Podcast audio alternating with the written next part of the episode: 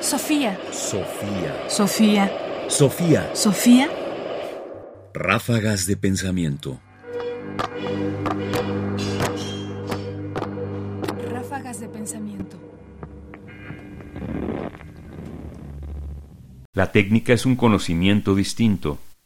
Es curioso, pero a veces a nuestros conceptos, a las palabras que usamos en la actualidad, le afectan profundamente nociones planteadas hace mucho tiempo en la antigüedad.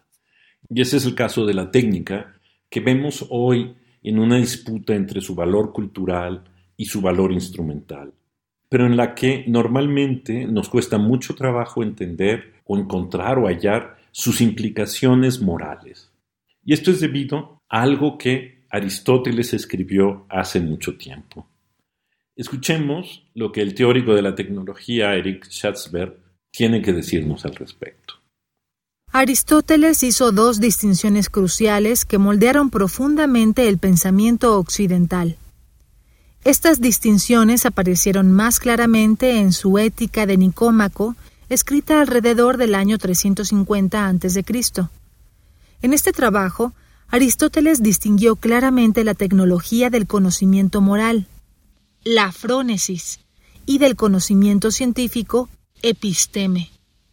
Estas demarcaciones elevaron la episteme y la frónesis a expensas de la tecnología.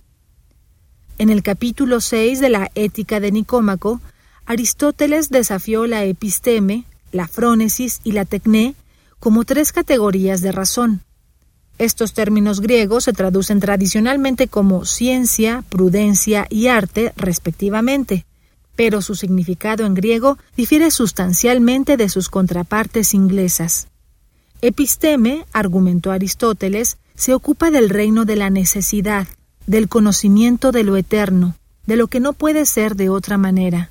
En contraste, tanto la tecné como la frónesis se ocupan de aquellas cosas que admiten ser de otra manera, es decir, el reino de la contingencia. Aristóteles describió la tecné como ingeniosamente artificiosa, una actividad que se origina en la persona que hace la fabricación, no en la cosa hecha. Eric Schatzberg, Technology, Critical History of a Concept. Como hemos escuchado, Aristóteles tomó una posición muy radical que todavía sigue afectando nuestras ideas alrededor de la técnica y de la tecnología.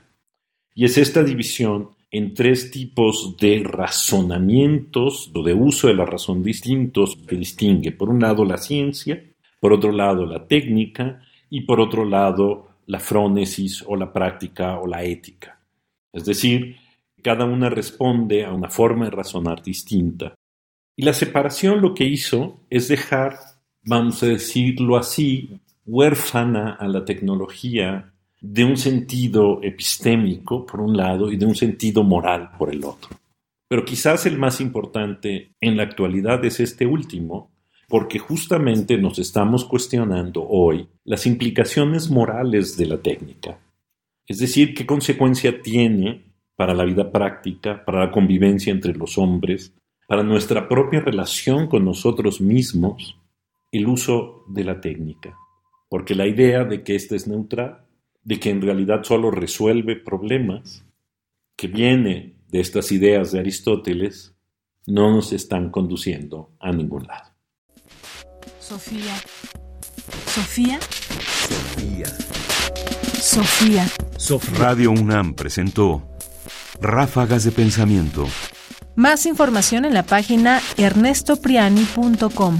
Busca el podcast en www.radiopodcast.unam.mx diagonal podcast. Comentarios: Ernesto Priani Saizó. Producción: Ignacio Bazán Estrada. Sofía.